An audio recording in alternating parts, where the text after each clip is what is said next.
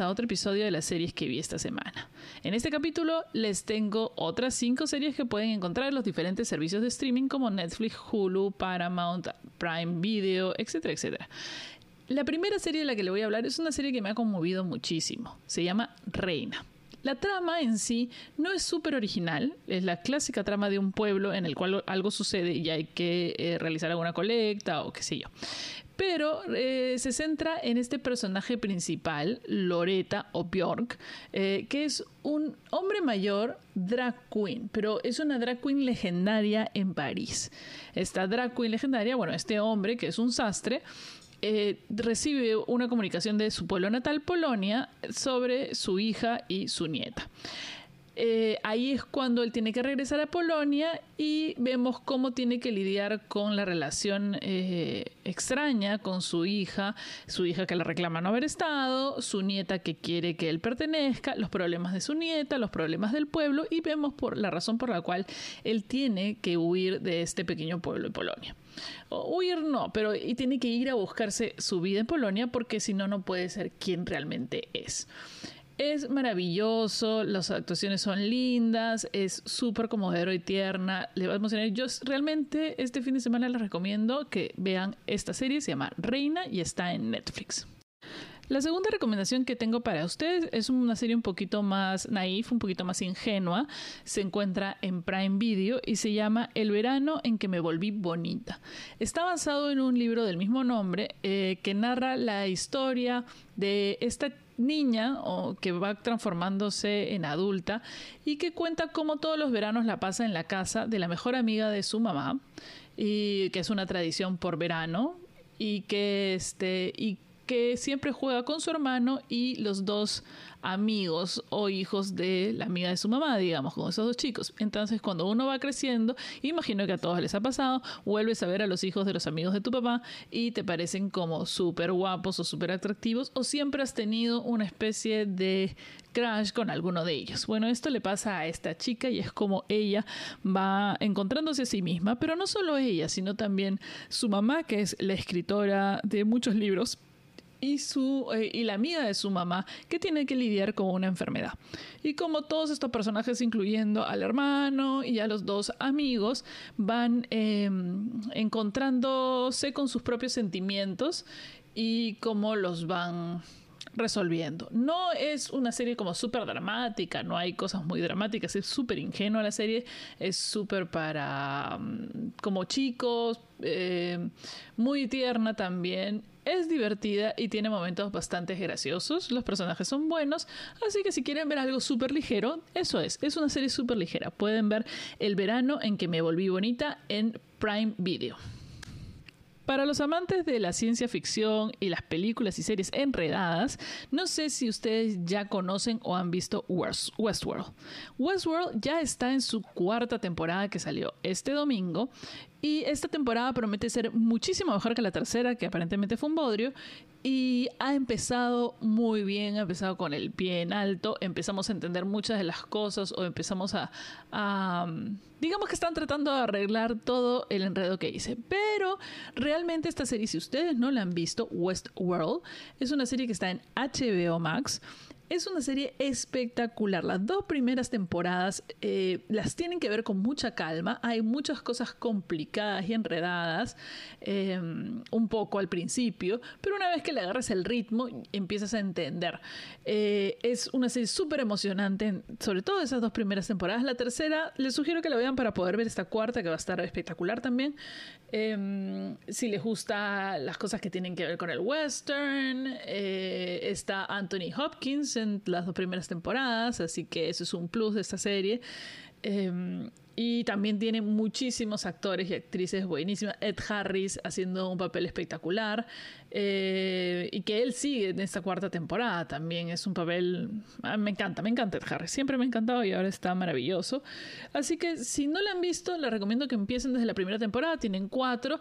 Em, eh, si ya la han visto, acuérdense, ya empezó la cuarta temporada, HBO Max, los domingos a las, bueno, a las 9 de la noche, hora de Miami, y a las 10 de la noche, hora de Perú. No, al revés, a las 8 de la noche, hora del Perú, 9 de la noche, hora de Miami, Westworld todos los domingos en HBO Max.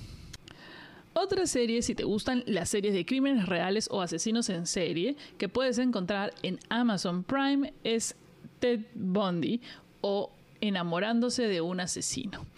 Hay millones de... Hay una película de Ted Bundy con, este, con Aston Kutcher, creo que es. Hay series de, Ted Bundy, hay las cintas de Ted Bundy, hay millones. Esta, ¿por qué es diferente?